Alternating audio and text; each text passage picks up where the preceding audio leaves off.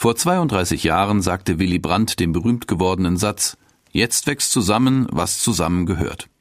Durch die Revolution in der damaligen DDR standen die Tore zur Wiedervereinigung beider Deutschlands plötzlich weit auf. Doch so sehr die Politik auch die Zusammengehörigkeit vorangetrieben hat, war auch klar, die Deutschen waren sich über die Jahre sehr fremd geworden. Das ist bis heute, über drei Jahrzehnte später, immer noch zu spüren. An der einen oder anderen Stelle fremdeln viele nach wie vor. Insofern bleibt der Anspruch dieses staatlichen Feiertages nach wie vor bestehen. Einheit kommt nicht über Nacht, sondern braucht aktives Mitmachen.